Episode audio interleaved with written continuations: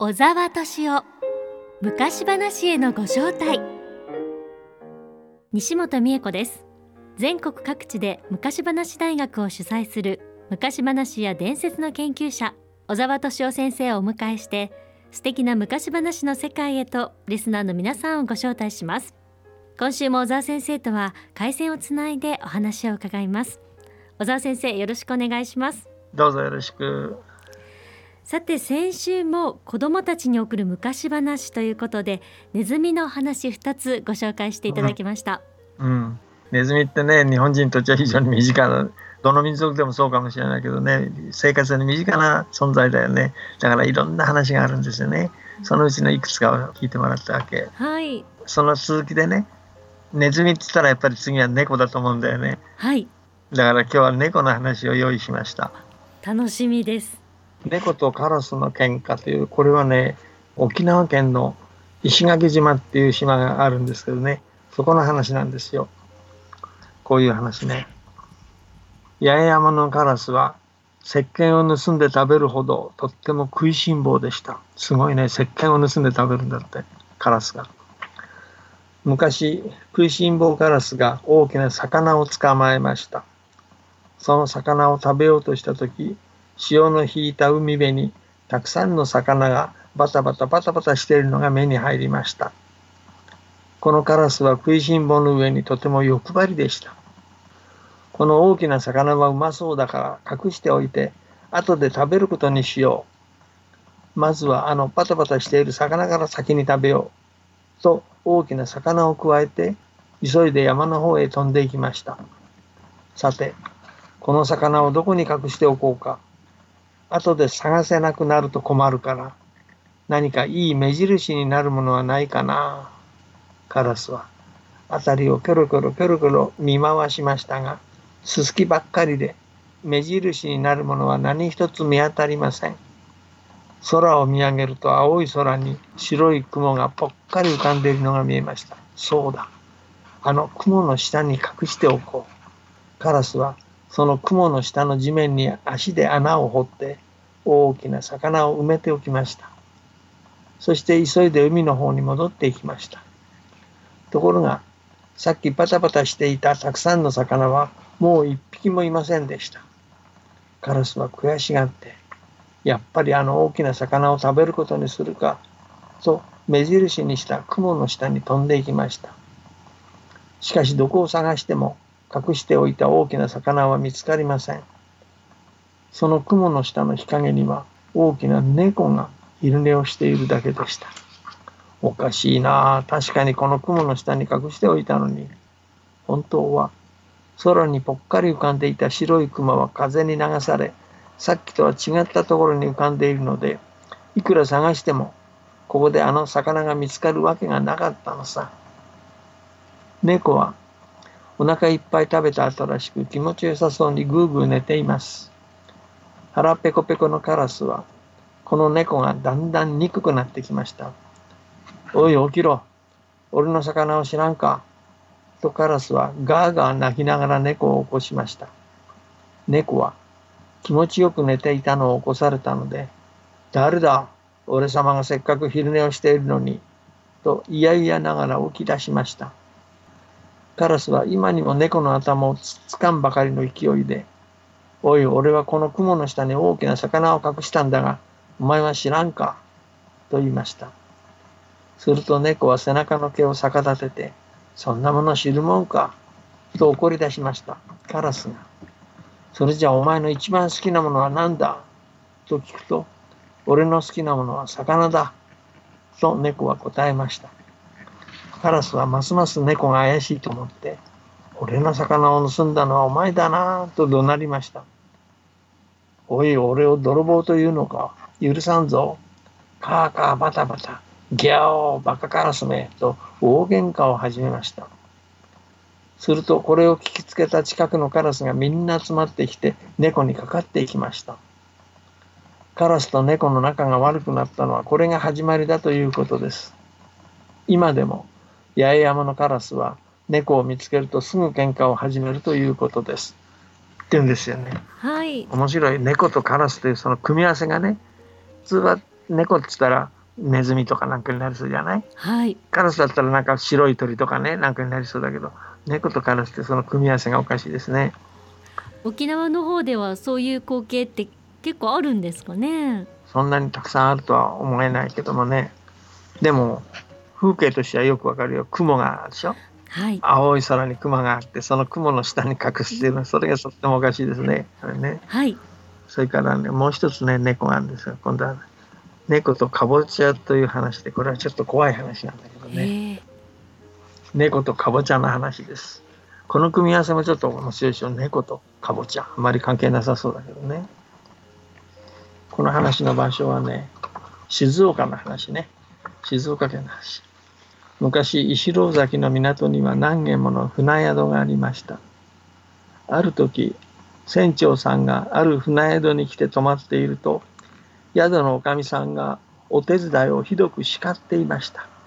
聞けば戸棚にしまっておいた天ぷら鍋の油がまたなくなっているというのです。おかみさんはお手伝いのせいにしましたがお手伝いは私は知りませんと言い張りました。船長さんはお手伝いがこれほど知らないというからにはこれは何か他に訳があるかもしれないと思いました。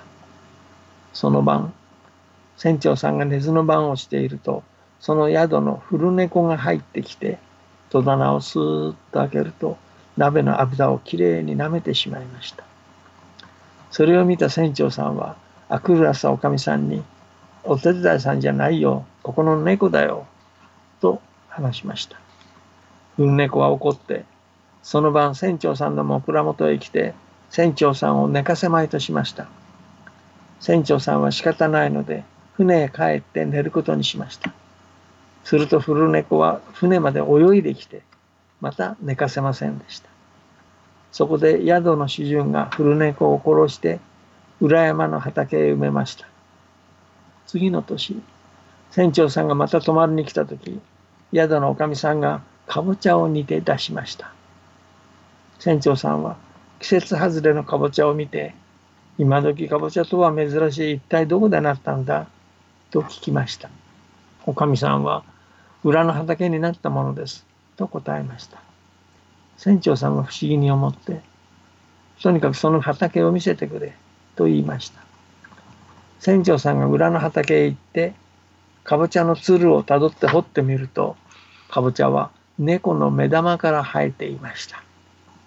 そのかぼちゃを食べれば船長さんは死んだかもしれないということです。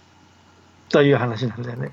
怖い話、おお結構怖いですね。うん、だけどこれ有名な話なんですよ。日本ではね。とても多いです。あの猫とかぼちゃっていう話でね。そうなんですか？そう。だこれね不思議なんだよね。猫とかぼちゃがどうして結びつくんだかわかんないんだけどね。案外日本中にある話なんですよこれ。でこういうなんていうか割としぶといというかなん性質を言われますね。時々猫に対してはね。猫はね可愛がる人はものすごい可愛がるでしょ。だけど一方ではね昔話の世界ではね猫ってこういう気味悪い存在でもあるんですよね、うん、そうですね。私の中でもちょっとそういうイメージがあります。ねはい。ちょっとあるでしょ、うん、なんかあるかもしれないね。猫についてはね。犬ってあんまりそういうのないんだけどね。割と犬はね。猫ってなんかうん。化け猫と言われたりもしますしね。うん。言われるぐらいね。これはあの静岡の話ね。それ。もう一つはねこれはいい方の猫なんだけどね犬と猫と指輪っていう話なのね。これはあのやっぱり有名な話で日本だけじゃなくて外国でもある話なんですけどね。この話は新潟県の話です。犬と猫と指輪。あった天下のこのあった天下のっていうのは新潟でお話を始める時のねホッタンクって僕ら呼んでますけどねその言葉。あった天下の昔あるところにおじいさんとおばあさんがおったおじいさんは毎日山へ木を切りに行ったある日おじいさんが焼き飯を持って山へ出かけていくと道端で四五人の子供が亀をいじめていたおじいさんは気の毒に思ってお前たちその亀をオラにくんねえか。オラやっと取った亀だから嫌だ。そうすれば、オラここに焼け飯を持っているすけ、これと変えてくんねえか。って言うと子供は腹が空いていたらしく、あい、焼け飯と変えるなら変えると言って取り替えてくれた。そこでおじいさんはその亀を池のそばに抱いていって、亀亀、今度は道へなんか出てくんなと言って池へ逃がしてやった。おじいさんはまた山道をよっこらしょよっこらしょと上がっていった。すると鉄砲撃ちが一人いて何かを狙っていた。その先の方を見ると熊の親子がいて親が子供を抱いてどうか歌んでくれ助けてくれというような格好をしていたおじいさんは何とかしてあの熊の親子を助けたいもんだと思って思わず「助けて!」という声を出してしまったすると鉄砲撃ちは驚いてひょいとおじいさんの方を見たので狙いが外れて熊は助かった。熊の親子は山の奥へ逃げていった。おじいさんはよかったなと思いながらまた山道を上がっていって滝門仕事をしていた。焚き木を集めていたってね。しばらくすると熊が出てきて「じさじささっきな助けてもらおうた熊だが命拾いをさせてもろうて本当にありがたかった。お礼の印にこの宝物をやる。この指輪をこすって何でも自分の欲しいもんを言えば望み次第のもんが出てくると言って宝の石の指輪をくれたおじいさんは喜んでその指輪をもらって家に帰った。そして早速指輪をこすって、米米でれと言うとお米がいっぱい出てきた。金金でれと言うとお金がいっぱい出てきた。おじいさんとおばあさんはその指輪のおかげで心情が良くなって楽々暮らせるようになった。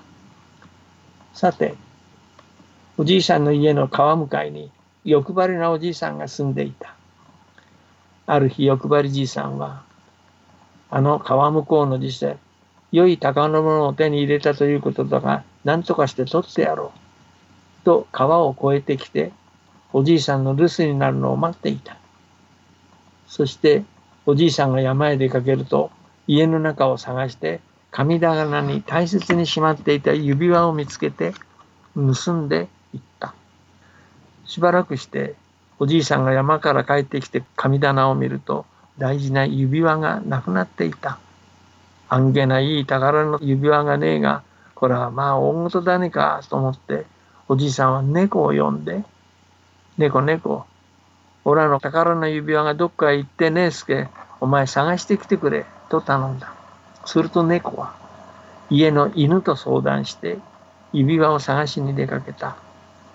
あっちこっちを探しているうちに川向こうの横深じいさんが指輪を盗んだことが分かった。それで犬が猫を背負い川を渡って欲張りじいさんの家へ行った。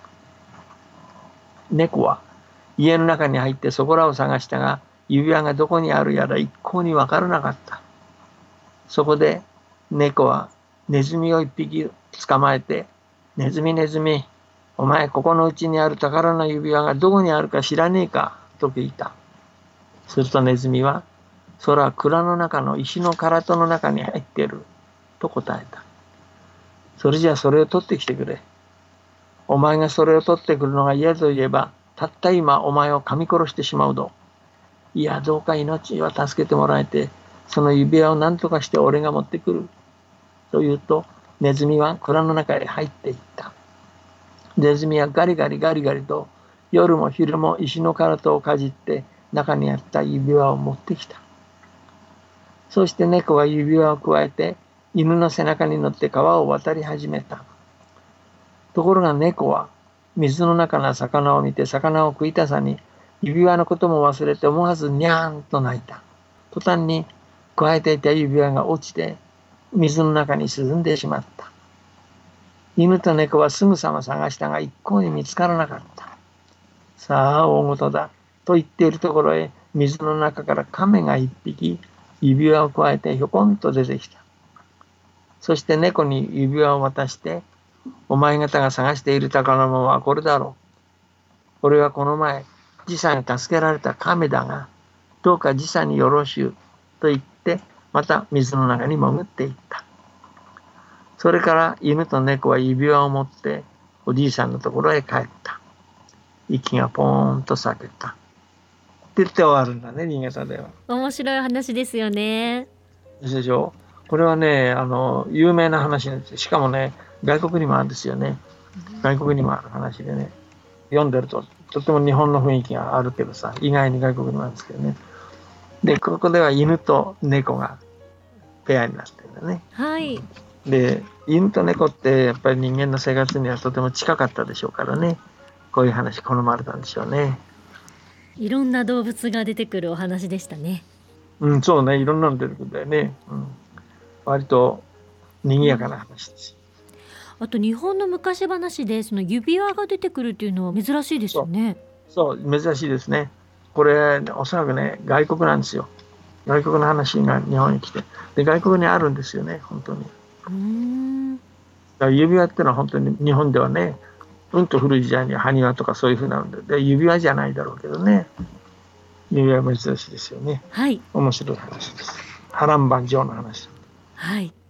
今日は子どもたちに送る昔話として猫の出てくる昔話をご紹介していただきました。うん、猫はねとても身近な存在だからねいろんな話があるんですよね。そしてやっぱり 猫の性質が出ているお話ばかりですよね。そうお話の中でね猫の性質がよく語られてるよね。うん、では小沢先生来週のテーマを教えてください。猫まで来るとね今度はやっぱり人気者としては狐があるんだよな。キツネ。キツネたぬき。これはたくさんあって面白いですよ。とっても面白いです。来週そのキツネから入りましょう。楽しみにしています。それでは小沢先生、はい、ありがとうございました。どうもありがとう。小沢敏夫昔話へのご招待。